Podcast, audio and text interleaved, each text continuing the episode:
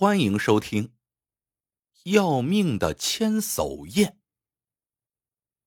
这年刚进七月，皇城里就热闹了起来。再过一个多月，也就是八月二十三，是当今圣上乾隆帝登基五十年的好日子，那必然要普天同庆啊！看到各地官员走马灯似的往京城里跑，身为内阁学士的纪晓岚。愁眉不展，忧心忡忡。这天下了早朝，在去文渊阁的路上，一个人冷不丁的拦住了他。此人是闽浙总督陈辉祖。陈辉祖左右望望，问纪晓岚是不是遇到了烦心事。纪晓岚低声叹道：“唉，天不遂人愿呐。”陈辉祖一听，心说。自从你受命编撰《四库全书》开始，短短几年就成了皇上身边的大红人，你还有什么可抱怨的呀？哪像我，把闽浙总督的位子呀都给坐臭了，六七年都没挪过窝。眼下庆典在即，我正好趁此机会活动活动，争取再升一级。你是红人，我正想找你帮忙呢。听陈辉祖拐弯抹角说明来意，纪晓岚道出了实情。从年初到现在，天灾不断呐。三月，玉门地震，伤亡惨重；四月，湖北宜城大旱，饿殍遍野；五月，山东青州又遭了灾，饿得百姓一子相食；还有福建建安、江西萍乡，水患肆虐。府库都不够赈灾的，皇上哪还有心情大操大办呢？昨日我恍惚听皇上念叨，随便摆几桌应应景得了。听到这儿，陈辉祖暗叫糟糕，急忙道：“别呀，皇上登基五十年，这可是大喜事啊，岂能敷衍？纪大人，你我都是臣子。”理应为皇上分忧啊！纪晓岚双手一摊，这意思再明白不过了。怎么分呢？我惧内啊，您又不是不知道，薪俸全部上交，兜里没银子呀。这时，热河都统恒瑞和云贵总督李世尧从拐角处转出，先朝纪晓岚他们这边看了一眼，然后就嘀嘀咕咕咬起了耳朵。纪晓岚大眼一瞧，顿时叫苦不迭。适才说的只是小道消息，万一传到皇上耳中，免不了要受斥责呀。果不其然，次日上朝，乾隆爷就翻了脸：“大胆纪晓岚，君无戏言，你想让朕失信于天下，失信于铺里乡的老宋头吧？”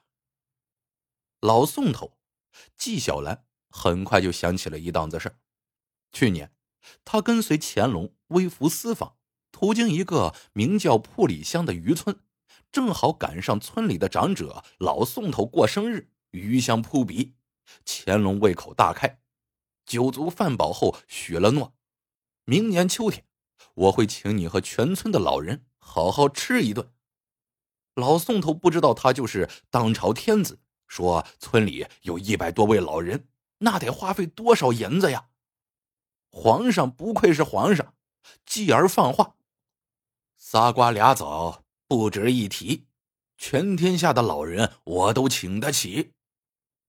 君子一言，驷马难追，更何况是金口玉言呢？纪晓岚忙道声：“臣罪该万死。”然后问：“皇上，您是要效法康熙爷？”搞千叟宴吧，算你没老糊涂。乾隆瞪了纪晓岚一眼，问群臣：“谁有能力操办此事？”话音未落，陈辉祖、恒瑞等人便争得不可开交，誓死要为皇上分忧解难。乾隆摆摆手说：“随便吃顿饭，用不着去死。这样吧。”陈辉祖负责火锅所用菜品，恒瑞和李将军负责面食，纪晓岚你负责监工。千叟宴办得好，朕重重有赏；办不好，哼。尽管乾隆没说下文，但谁都听得懂了。要是给朕办砸了，哼，小心你们吃饭的家伙！众朝臣躬身退出朝堂，陈辉祖等人捞到了好差事，那自是乐得眉飞色舞。唯有纪晓岚一脸的黄瓜皮色。陈辉祖凑上来打趣，纪晓岚没搭理他，出了午门，径直走向竹枝巷菜市场。陈辉祖是顺道，就跟在他身后。没多久，两人站在了一个卖黄瓜的尖嘴商贩面前。众臣皆知，乾隆吃火锅成癖啊，就爱吃火锅，最爱涮的菜那便是黄瓜。纪晓岚指指竹篮里躺着的两根黄瓜，问：“多少钱一斤呢？”尖嘴商贩回道：“不上秤，论根卖。”那一根多少钱呢？陈辉祖接了茬，商贩的回答顿时让他惊得下巴都差点脱臼了。白银十两，少一文不卖。千万别以为商贩这是在漫天要价啊！古时候内地不产黄瓜，直到汉朝张骞出使西域，才从胡人那里带回了许多好吃好玩的东西，其中就有黄瓜。自那个时候起，黄瓜的身价一直不低，比燕窝、鱼翅还贵呢。可再贵，那巴掌大的一根儿也不能卖十两银子呀！尖嘴商贩似乎看破了陈辉祖的心思，伸手抓起一根，在衣襟上蹭了两下后，咔嚓两声，五两银子进了肚了。又两口，得十两银子没了。纪晓岚瞅得心疼。咬牙掏银子要买剩下的那根，商贩却竖起了两根手指。且慢，黄瓜涨价了，二十两一根。陈辉祖常年驻外，从未进过京城菜市场，见商贩坐地起价，当场大骂道：“可恶的小贩，你也太黑了吧！”尖嘴商贩也斜着他，板起黄瓜说：“买卖买卖。”愿买愿卖，不是跟你吹，我再吃一半，剩下的半截照样能卖二十两。直到此时，陈辉祖总算明白了纪晓岚为何会愁眉不展。想当年，康熙帝在畅春园办千叟宴，邀请了一千两百人，而这次参加人数只多不少，粗略估计也得三千人。一人一根黄瓜，你算算需要多少银子呀？而且皇上请吃，那总不能只吃黄瓜吧？蘑菇、茼蒿、羊肉、螃蟹，啊，总之等等等等。如果说小伙伴啊还想加个虾滑啊、毛肚什么的，你们自个儿算去吧。总之啊，得老鼻子钱了。嗯，季季大人，这差事我不想干了。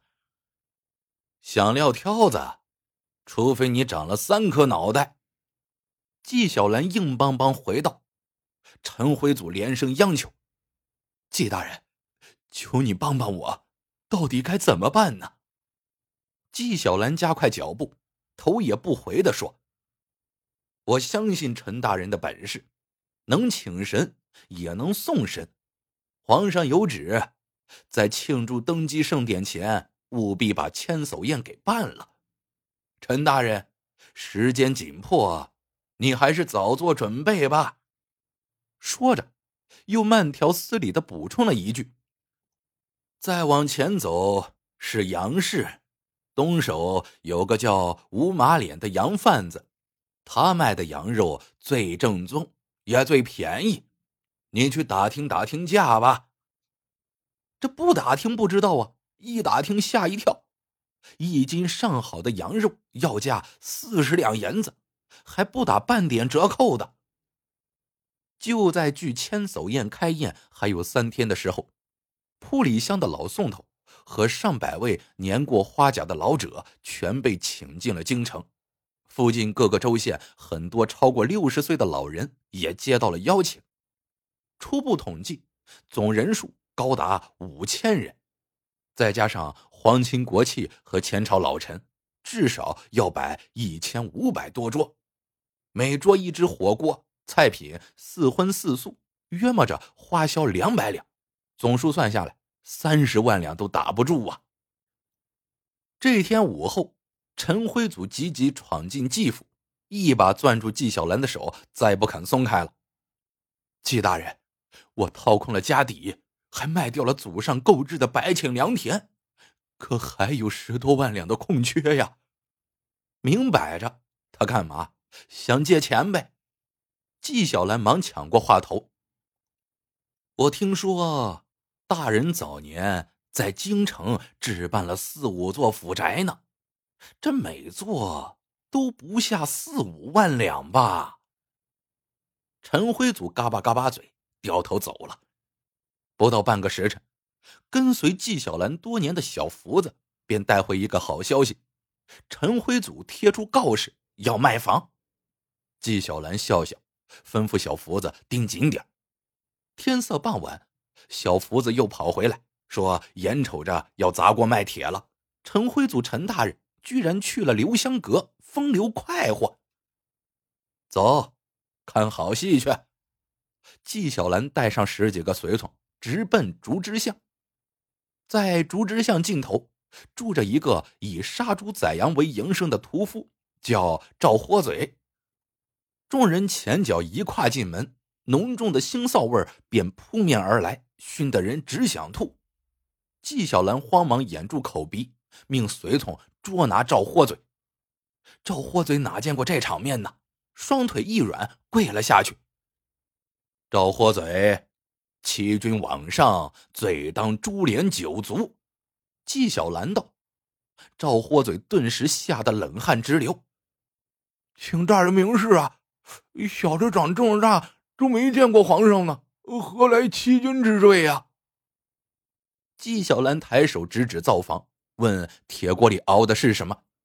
赵火嘴老实交代：“是剥了皮的百年灵狐和羊骨。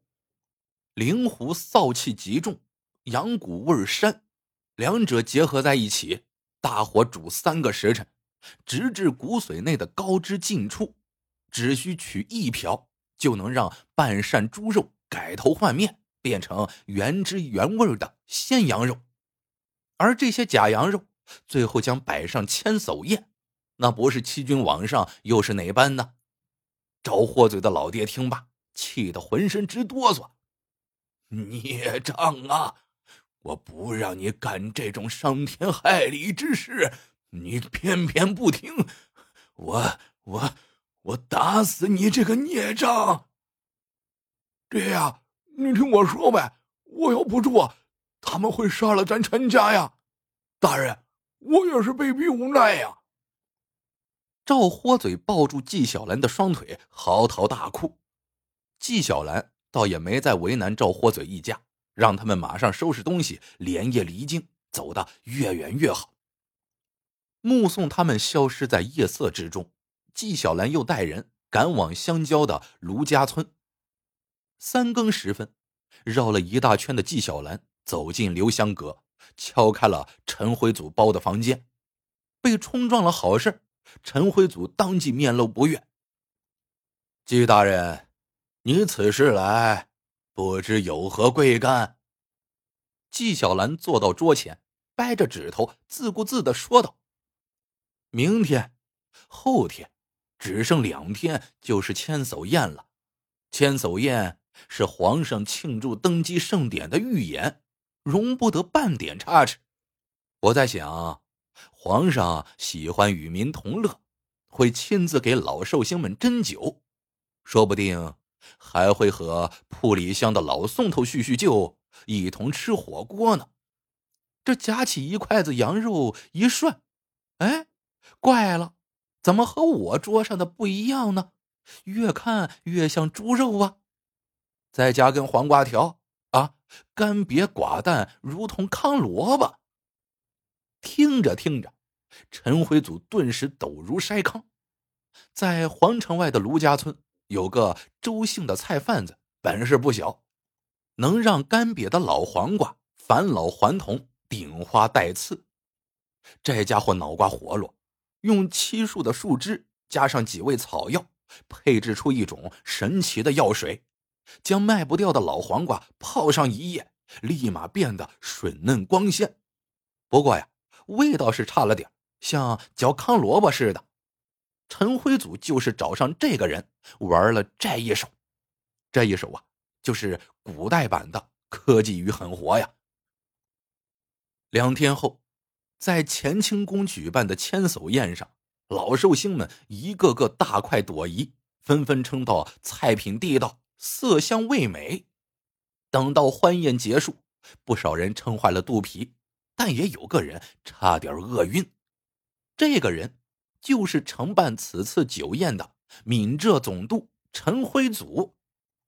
看着一块块羊肉被加入火锅进嘴下肚，他真想给众人跪下磕头。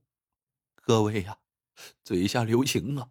你们吃的不是羊肉，喝的呀也不是羊汤，是我的肉，我的血呀！就在他心疼的肝颤、恨得咬牙切齿的当儿。他瞄见了谈笑风生的纪晓岚，他哪里知道，自打他争着抢着接下这差事，纪晓岚就派人暗中盯着他。竹枝巷菜市场的尖嘴摊贩和羊肉贩子吴马脸也是事先安排好的。问完菜价，陈辉祖头大如斗，这顿饭堪称天价呀，只怕要倾家荡产了。郁闷之中，手下人想到了赵豁嘴儿，都说这小子有绝活，能让猪肉变羊肉。于是，陈辉祖派人把一车死猪肉送到了赵豁嘴的家，并发狠的说：“要么把它变成羊肉，要么你脑袋搬家，你自个儿啊掂量着办。”镇住了赵豁嘴，陈辉祖又派人找到卢家村的周贩子。让他提供最便宜的黄瓜，到时若少一根，就拿他和老婆孩子的脑袋凑数。此外，陈辉祖还虚张声势，卖掉了田产和府宅，以掩盖低价买假的行径。当然了啊，他这个卖掉田产和府宅，当然也是假的。将来向皇上交差的时候，他完全可以拍着胸脯邀功。皇上啊！为帮您老人家办好这千叟宴，我已倾尽所有，变成了穷光蛋了。事实上，买走他家产的全是七大姑、八大姨和小舅子，做做样子罢了。岂不知螳螂捕蝉，黄雀在后，他的一举一动都没逃过纪晓岚的眼睛。赵豁嘴儿和周贩子是被逼造假，小惩即可。而陈辉祖这才是罪魁祸首。眼下被纪晓岚搅了局，万般无奈，陈辉祖不得不忍痛变卖了田产和府宅，从尖嘴商贩和吴马脸那儿购买了天价的黄瓜和羊肉。他做梦都没有想到，尖嘴商贩和吴马脸的后台还有买下他田产府宅的买家，其实背后之人。都是乾隆皇上。千叟宴散，皆大欢喜。文渊阁内，纪晓岚边和乾隆下棋边说道：“皇上，此次千叟宴可谓一举多得。第一，天下人都盛赞您治国有方；第二，为灾民筹集了一大笔救灾款项；第三。”惩戒了一批黑心商贾，这里面当属闽浙总督陈辉祖的功劳最大。您准备如何封赏他呀？乾隆沉吟一下，笑道：“朕想听听你的意见。”纪晓岚没有回话，吃了乾隆的一颗棋子。乾隆会心一笑，说：“好。”就这么赏他。登基五十年盛典过后，由纪晓岚主持召开的朝议做出决定，以贪腐之名将陈辉祖革职查办，交刑部治罪。你想想啊，一个闽浙总督，这一下子能拿出几十万两白花花的银子，不查他，查谁呀？故事到这里就结束了。喜欢的朋友们记得点赞、评论、收藏，感谢您的收听，我们下个故事见。